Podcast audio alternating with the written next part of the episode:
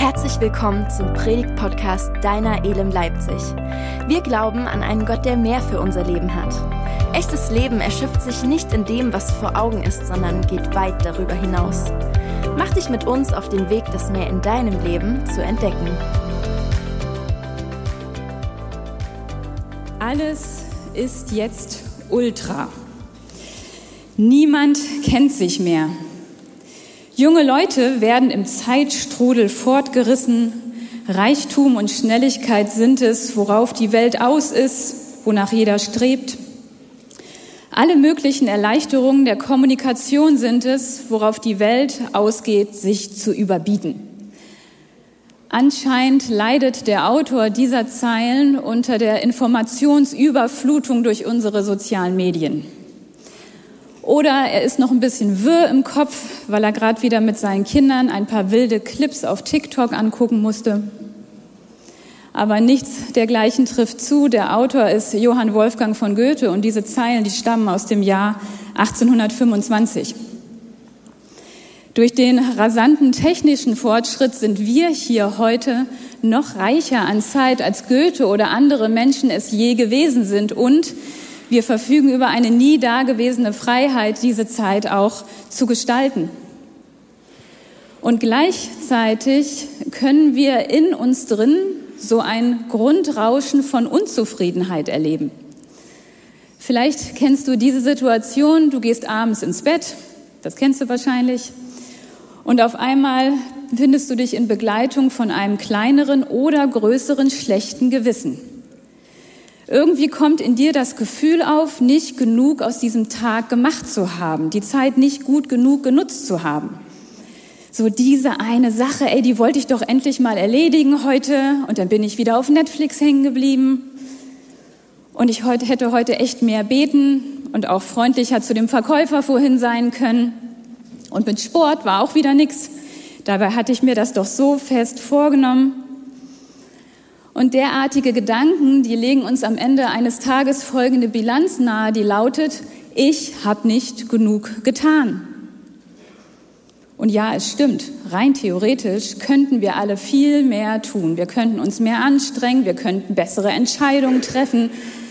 Aber im Alltag, da stoßen wir in uns auf Grenzen, die die Theorie dann eben doch Theorie bleiben lassen.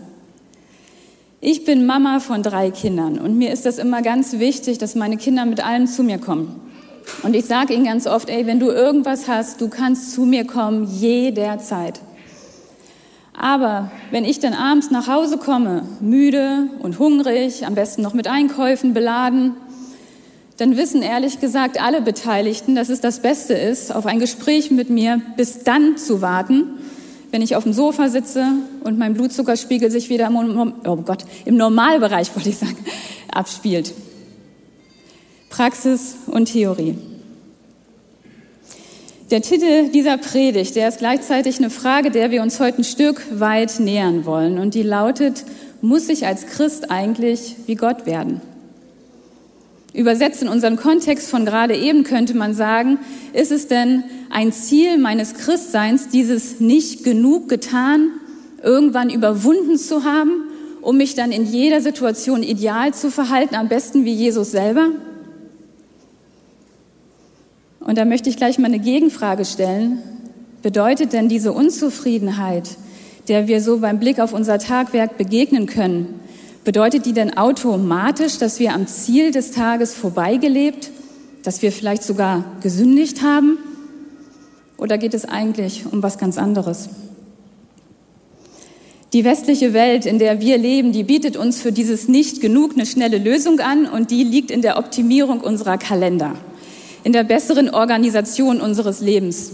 Ich hatte in Gesprächen mit Menschen, die unzufrieden mit ihrer Lebenssituation sind, schon öfter den Satz gehört, ich muss mir meine Zeit einfach besser einteilen. Und schnell sind da unser Fernsehkonsum und unsere Bildschirmzeit die ausgemachten Schuldigen. Aber was, wenn unser Überkonsum an Zerstreuung und die schon von Goethe empfundene Überforderung angesichts der Schnelligkeit unserer Welt, was, wenn das gar nicht die Verursacher, sondern Symptome einer tieferen Anfrage unserer Seele sind? Und in diesem Fall liegt die Kur dann nicht im Bereich von Zeitmanagement, sondern tatsächlich im Bereich der Theologie, genauer gesagt der Anthropologie, also der Frage, wie sich Gott denn uns Menschen und unser Leben so eigentlich gedacht hat. Und um dieser Frage auf die Spur zu kommen, müssen wir wiederum an den Anfang der Bibel zurück. Das Alte Testament setzt dort ein mit zwei sich ergänzenden Schöpfungsberichten und ich möchte gern mit uns jetzt mal vier Stellen daraus anschauen. Dann sagte Gott, 1. Mose 1, Vers 26, jetzt wollen wir den Menschen machen, unser Ebenbild, das uns ähnlich ist. Er soll über die ganze Erde verfügen, über die Tiere im Meer, am Himmel und auf der Erde. Gott der Herr sagte, es ist nicht gut, dass der Mensch allein ist. Ich will ihm jemanden zur Seite stellen, der zu ihm passt. Die dritte Stelle, 1. Mose 1, 28. Er segnete sie, also die Menschen, und sprach, vermehrt euch, bevölkert die Erde, nehmt sie in Besitz. Ihr sollt Macht haben über alle Tiere, über die Fische, die Vögel und alle anderen Tiere auf der Erde. Dann sagte er, seht, als Nahrung gebe ich euch alle Pflanzen, die Samen tragen und die Früchte, die überall an den Bäumen wachsen. Aber die Vögel und Landtiere sollen Gras und Blätter fressen. Und so geschah es. Schließlich betrachtete Gott alles, was er geschaffen hatte, und es war sehr gut. 1. Mose 2,15. Gott der Herr brachte den Menschen in den Garten Eden. Er gab ihm die Aufgabe, den Garten zu bearbeiten und ihn zu bewahren, und dann schärfte er ihm ein, von allen Bäumen im Garten darfst du essen, nur nicht von dem Baum, der dich gut und böse erkennen lässt. Sobald du davon isst, musst du sterben. Die Bibel klärt uns gleich zu Beginn über unsere Conditio Humana auf. Komischer Begriff. Ist einfach gemeint mit die Beschreibung des Menschseins, sozusagen aus welchem Holz wir Menschen eigentlich geschnitzt sind. Und in unseren Bibelstellen hier, da erfahren wir so ein paar Sachen. Als allererstes haben wir erfahren, dass ein einzelner Mensch existenziell einsam ist. Gottes Schöpfung war erst dann gelungen, sie war erst dann sehr gut, als er Ergänzung und Gemeinschaft durch einen anderen Menschen erfährt. Als zweites erfahren wir, dass ein Mensch bedürftig ist. Und Gott berücksichtigt diese Bedürftigkeit in der Schaffung eines lebenswürdigen Umfelds aus Licht und Wasser und Nahrung und Bäumen und so weiter, alles gegossen in Form dieses Gartens. Und als drittes ist ein Mensch Gottes ebenbildlich geschaffen, was sich unter anderem in dieser Aufgabe ausdrückt, die Gott ihm gibt. Bis dahin war Gottes, der aus Chaos ein lebensbejahendes Umfeld geschaffen hat, eine Umwelt, die sich weiter entfalten sollte. Und jetzt überträgt Gott ein Stück weit diese Aufgabe in Eigenverantwortung auf den Menschen. Mit dem Sündenfall, von dem wir letzte Woche viel gehört haben, da hat sich unsere Conditio Humana nochmal erheblich verändert. Mit der Entscheidung der ersten Menschen von Adam und Eva eben doch von diesem verbotenen Baum zu essen, da lösten sie sich aus dieser Verbundenheit mit Gott und die Sterblichkeit, die zeitliche Endlichkeit kam hinzu. Die Menschheit war auf einmal dem Zeitgeschehen unterworfen. Krankheit tauchte auf als Zeichen unserer Vergänglichkeit. Und mit dieser Entwicklung wurde Zeit so ein extrem hohes Gut für uns Menschen, was bis heute ganz stark zu spüren ist in unserer Gesellschaft. Zusammenfassend braucht der Mensch so einiges zum Leben, oder? Wir brauchen Gott, wir brauchen andere Menschen, wir müssen essen, trinken, schlafen und so weiter. Und diese Bedürftigkeit, die hier von Anfang an in den Menschen gelegt ist, die macht sich auch am Anfang unseres Lebens schon bemerkbar, bei der Geburt. Das Baby, das ploppt in der Regel nicht aus dem Bauch der Mutter raus und entschuldigt sich dann erstmal bei der Mutter für die entstandenen Unannehmlichkeiten, fragt sie am besten noch, wie es ihr geht. Nein, was macht ein Baby am Anfang? Es schreit, genau. Ein Baby hat Bedürfnisse und die lässt es auch alle sofort wissen. Wir sind bedürftig als Menschen, so ist das nun mal. Wir sind begrenzt und das ist kein Produktionsfehler, der Gott irgendwie bei der Schöpfung passiert ist. Das hat er mit voller Absicht gemacht. Wir sind so gemacht, dass wir zeitlebens auf ihn und auch auf die Ergänzung und Fürsorge durch andere Menschen angewiesen sind. Und unsere menschliche Begrenztheit, auf die wir so im Alltag hier und da stoßen, die sind, ist einfach ein unvermeidlicher Aspekt unserer Existenz als Geschöpfe. Jeder von uns hier weiß und kann und hat so vieles, aber eben nicht alles. Die Unbegrenztheit, die ist allein Gott vorbehalten. Wir lesen das in Hiob 11, die Verse 7 bis 9. Kannst du die Geheimnisse Gottes erforschen und die Vollkommenheit des Allmächtigen erfassen? Der Himmel oben setzt Gott keine Grenze, dir aber allemal. Gott kennt die Welt der Toten unten in der Tiefe, du aber nicht. Seine Größe überragt die Erde und reicht weiter als das Meer. Wenn wir das Größenverhältnis, was uns in diesen Zeilen beschrieben wird, zwischen uns und Gott ernst nehmen, dann dürfen wir eigentlich dringend aufhören, Gott um Vergebung zu bitten, wenn wir mal wieder der Meinung sind, nicht alles geschafft zu haben. Ganz genau genommen dürfen wir uns dafür korrigieren lassen, dass wir wieder gedacht haben, wir seien dazu in der Lage. Gott ist Gott und wir sind Menschen und er findet uns sehr gut. Und das ist auch kein Wunder, denn schließlich hat er uns nicht mit äh, Pipette irgendwo im Labor gezüchtet, Gott hat sich bei unserer Schaffung selbst in uns hineingegeben. Wir lesen das in 1. Mose 2, Vers 7.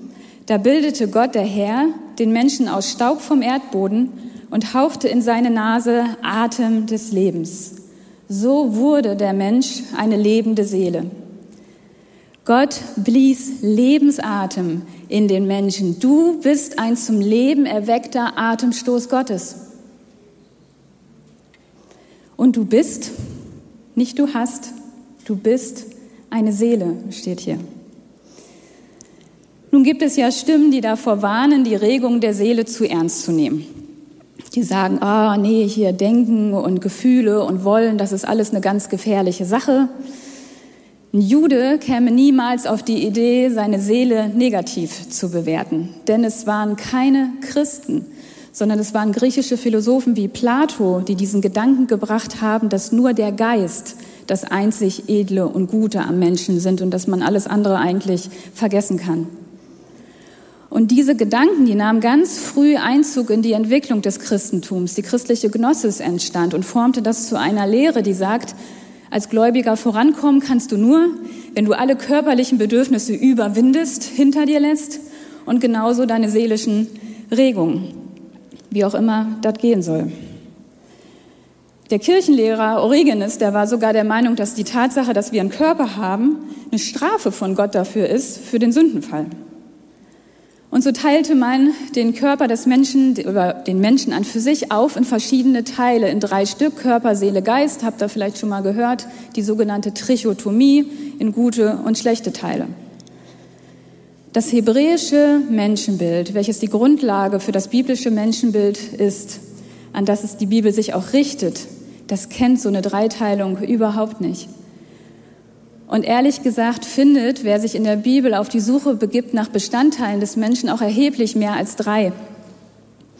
Wenn wir uns die paulinischen Schriften angucken alleine, dann ist da die Rede vom Denken und vom Gewissen, vom Herz, vom Fleisch, vom Inneren, vom Äußeren, vom Alten, vom neuen Menschen, Körper, Seele, Geist und so weiter. Und da das Judentum eben so eine Aufteilung von Menschen nicht kannte, gehen Theologen davon aus, dass der Jude Paulus, wenn er zum Beispiel über den Geist schreibt, kein extra Bestandteil des Menschen meint, so im Gegensatz zur Seele, sondern dass er ein anderes Wort für die Beschreibung der einen Sache, des einen Menschen meint. Die Verwendung verschiedener Begriffe zur Beschreibung derselben Sache war damals ein ganz geläufiges Stilmittel, um die ganze Bandbreite von etwas zu verdeutlichen. Der Theologe George Ladd schrieb dazu, Begriffe wie Körper, Seele und Geist sind keine verschiedenen, voneinander trennbaren Eigenschaften des Menschen, sondern sie sind unterschiedliche Blickwinkel auf die ganze Person.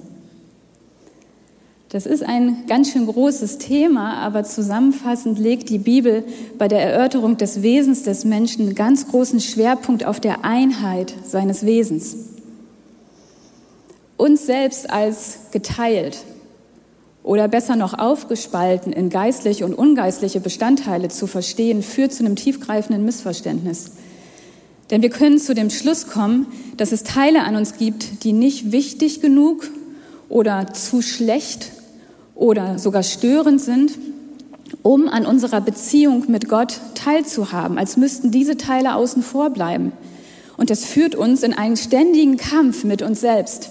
Und es widerspricht dem Doppelgebot der Liebe, was Jesus uns gegeben hat. Ganz klar. Markus 12, Vers 29 sagt Jesus hier, dies ist das wichtigste Gebot. Hört ihr Israeliten, der Herr ist unser Gott, der Herr allein.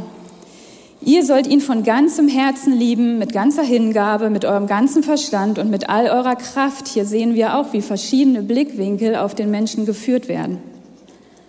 Ebenso wichtig ist das andere Gebot.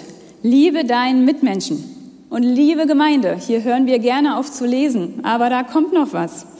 Da steht wie dich selbst. Dich. Ein Wort. Gott hat uns als ganzes Paket geschaffen. Wir haben nicht Teile von ihm bekommen und den Rest bei Amazon bestellt. Er hat uns im Ganzen geschaffen und in dieser Ganzheit sind wir hineingerufen in diese Liebesdynamik, von der wir hier lesen. Gott will uns ganz auf allen Ebenen, mit allem, was zu uns gehört, lieben. Ich möchte uns gerne eine Frage stellen. Keine Sorge, du musst nicht laut antworten, vielleicht nur so für dich. Liebt Gott dich? Ich vermute mal, da würden wir wohl alle Ja sagen, hoffe ich. Okay. Und mag Gott dich? Vielleicht hast du folgende Botschaft schon mal gehört. Gott ist heilig. Du bist ein Sünder. Gott hasst Sünde. Aber mach dir keine Sorgen, weil Jesus ist für dich am Kreuz gestorben und jetzt sieht Gott nicht mehr dich an, sondern durch Jesus auf dich und kann dich deshalb irgendwie annehmen. Neben allem, was wahr und richtig an dieser Botschaft ist, ohne Frage, handelt es sich dennoch um eine Verkürzung. In manchen von unseren christlichen Kreisen liegt sehr viel Gewicht auf unserer Identität als Menschen, als Christen, als Sünder. Und dieses starke Gewicht, das lässt keinen Raum dafür, dass Gott als unser guter Schöpfer uns gut erdacht hat und ins Leben gerufen und geschaffen und begabt hat und so weiter. Oder mal anders ausgedrückt, es lässt keinen Raum für Gott als Schöpfer, der Freude hat an seiner Schöpfung. Hey, der Freude hat an dir. Und das ist ganz schön viel Freude, die der hat. Zephania 3, Vers 17. Der Herr, dein Gott, ist in deiner Mitte, ein Held, der rettet. Er freut sich über dich in Fröhlichkeit, er schweigt in seiner Liebe, er jauchzt über dich mit Jubel. Das ist keine kleine Dimension. Dieses verkürzte Evangelium, das nimmt lediglich Bezug auf unser Versäumnis, ne, auf Sünde.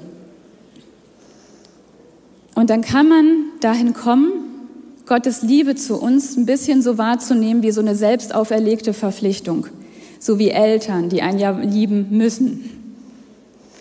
So nach dem Motto, als würde Gott sagen, oh, jetzt habe ich mir schon mal Menschen gemacht und ich habe auch gesagt, dass ich sie liebe, dann muss ich das jetzt auch bei der Sabine durchziehen.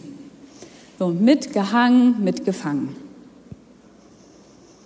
Oder wir stellen uns die Akzeptanz Gottes für uns vielleicht ein bisschen so vor, als würden wir zusammen mit Jesus auf einer Party auftauchen und der Gastgeber, also Gott, duldet unsere Anwesenheit nur, weil wir in Begleitung von jemandem auftauchen, den er wirklich mag, nämlich Jesus.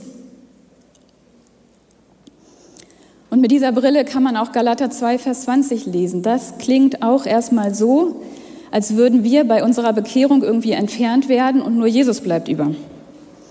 Da steht, darum lebe nicht mehr ich, sondern Christus lebt in mir. Mein vergängliches Leben auf dieser Erde lebe ich im Glauben an Jesus Christus, den Sohn Gottes, der mich geliebt und sein Leben für mich gegeben hat. Und dieser Eindruck, der kann kommen, aber der täuscht. Charles Spurgeon, der wies darauf hin, dass es in dieser Bibelpassage nur so von Singularpronomen wimmelt, also ich und mir und mich. Wohingegen der allgemeine Plural, und die Bibel denkt sonst gern im Plural, in Gruppen und in Generationen, hier durch Abwesenheit glänzt.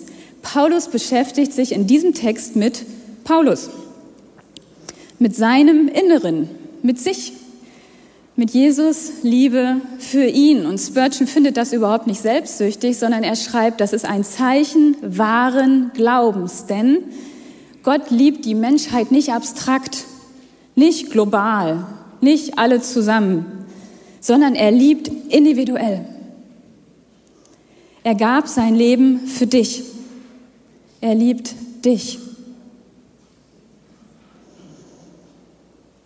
Und wenn Paulus davon spricht, dass wir bei unserer Bekehrung sozusagen mit Jesus zusammen gekreuzigt werden, dann meint das nicht, dass du aufhören musst, du zu sein. Das geht gar nicht. Dass du, in dem Jesus jetzt lebt, das bist immer noch du. Wenn der Sohn Gottes in das Leben eines Menschen kommt, schreibt John Owen, übernimmt er nicht unsere individuelle Natur und streicht unsere Persönlichkeit.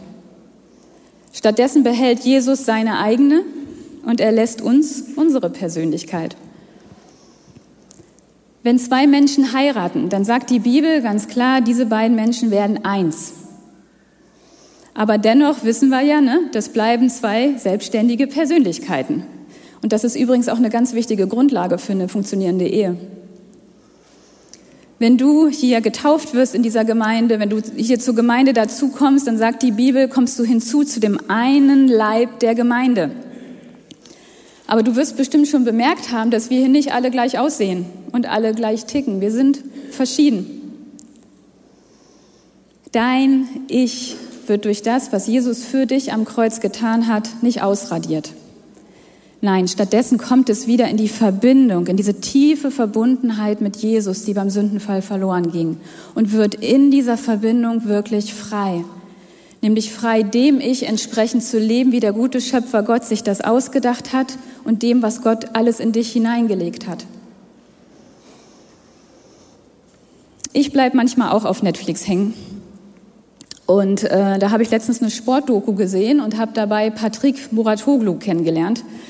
Das ist ein Tennistrainer. So, der trainiert die Stars mit Serena Williams und so hat er schon zusammengearbeitet. Und er trainierte vor ein paar Jahren mit einer jungen, hochbegabten Tennisspielerin, die in etwas feststeckte, was alle Tennisspieler fürchten, nämlich in einer Blockade.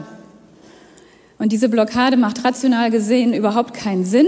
Diese Spieler trainieren jeden Tag, die geben alles, um besser und besser zu werden. Aber im Spiel, wenn es dann drauf ankommt, dann verlieren sie mit Absicht.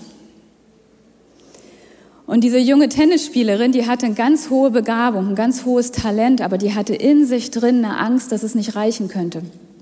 Und so verschoss sie absichtlich die Bälle.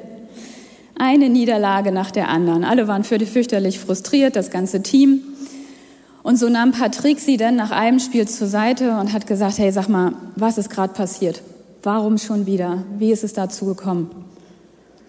Und nachdem er dann ganz viele Ausreden von ihr gehört hat, woran es nun gelegen hat, hat er gesagt, pass mal auf, das alles, was jetzt gerade passiert ist und die ganzen Niederlagen von früher, das ist alles meine Schuld. Ich nehme das alles auf mich. Und diese Spielerin hat seit diesem Gespräch nie wieder einen Ball mit Absicht verschossen.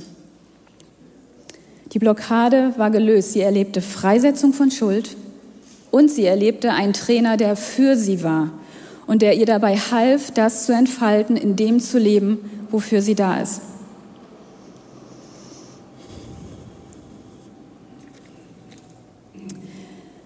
Ich glaube, wir müssen die Bedeutung Gottes für uns als unser Erlöser, ja, aber auch als unser Schöpfer ganz dringend zusammenhalten. Wenn wir die Erlösung nur als eine Art Problemlösung verstehen, bei der wir das Problem sind, dann können wir dahin kommen, ganz normale menschliche Aspekte unseres Lebens irgendwie als Sünde zu interpretieren. Und dann neigen wir auch dazu, zu vergessen, dass da ein guter Schöpfer ist, der uns gut gemacht hat und der was mit uns vorhat. Ich möchte gern mit einem Zitat schließen von äh, einem amerikanischen Pastor.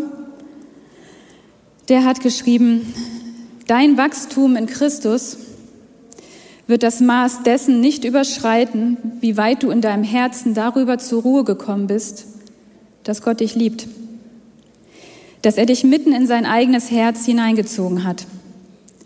Seine Zuneigung zu den Seinen lässt nie nach, schlägt nie um und kühlt nie ab. Halbherzigkeit ist nicht sein Ding. Das, was dir an dir selbst am meisten zu schaffen macht, bewirkt in ihm umso mehr Freude daran, dich zu umarmen. Gott liebt dich. Er liebt dich ganzheitlich mit allem, was zu dir gehört. Und er mag dich. Nicht nur Jesus an deiner Stadt. Amen. Ich möchte gerne kurz mit uns beten und ich möchte uns dann einladen. Wir werden wie gewohnt ein Lied miteinander singen. Aber wenn du magst, wenn dich das angesprochen hat, hör mal in dich rein, dann lade ich dich ein, aufzustehen. Einfach um Gott mit einer Haltung gegenüberzutreten und zu sagen, Gott, hier bin ich. Mit allem, was zu mir gehört, mit allem, was mich ausmacht, mit allem, was mich beschäftigt. Und Gott, bitte, ich erlaube dir, mich zu lieben. Als mein Erlöser und als mein Schöpfer. Und ich weiß, wie das so ist. Ne? Man kommt dann dahin und, und, und stellt sich vor Gott und dann kommen einem die wildesten Gedanken manchmal. Im Kopf ist ja immer was los. Und ich habe mal gehört, das ist so, als wenn man am Meer steht ne? und dann ziehen da ja immer so die Kähne vorbei. Hier, wie heißt das? Die Schiffe. Und du darfst, wenn du jetzt so vor Gott kommst mit dieser Haltung, Herr, hier bin ich, lieb mich, dann darfst du die Gedanken, die da kommen, die darfst du einfach vorbeiziehen lassen wie so ein Schiff am Horizont. Da musst du dich jetzt überhaupt nicht mit beschäftigen. Versuch mal auf Empfang zu schalten. Versuch mal hinzuhören, was Gott dir sagt über dich, wie er dich sieht. Gott, ich danke dir, dass du uns wunderbar geschaffen hast, Herr. Du sagst es in deinem Wort, du hast Jubel über uns, du hast Freude über uns und du hast uns von Kopf bis Fuß gemacht. Und du liebst uns, Herr, mit Haut und Haaren, mit allem, was da ist. Und Herr, so weit liebst du uns, dass du deinen Sohn gegeben hast, um diese Verbindung mit dir wieder zu ermöglichen. Und Herr, wir danken dir dafür. Wir danken dir, dass wir nicht auf Distanz sind, sondern dass wir reingenommen sind in diese Liebesbeziehung mit dir. Und Heiliger Geist, ich bitte dich, dass du jetzt zu uns sprichst, dass du uns zeigst, dass du uns offenbarst, welche tiefe Liebe da drin liegt, welcher Frieden, welche Freude, was für ein Leben du für uns hast. Und dass du uns auch hilfst und anleitest in dieser Liebesbeziehung zu dir, Gott, zu anderen, zu uns selbst. Herr, danke, dass du das tust. Du liebst es, uns zu helfen. Und vielleicht hast du auch einfach das Empfinden, dass heute einfach der Tag ist, wo du sagst, ey, ich will auch diese Liebesbeziehung erleben. Wir werden hier nicht müde, das sonntags immer wieder auszusprechen, diese Einladung. Und das will ich auch heute tun. Vielleicht weißt du noch gar nicht so genau, auf was du dich einlässt, aber du weißt, Richtung Jesus ist richtig. Und dann kannst du jetzt einfach beten. Du kannst sagen, Jesus, hier bin ich. Ich lade dich ein, in mein Leben zu kommen. Bitte vergib mir meine Schuld und mach du mein Leben neu. Amen.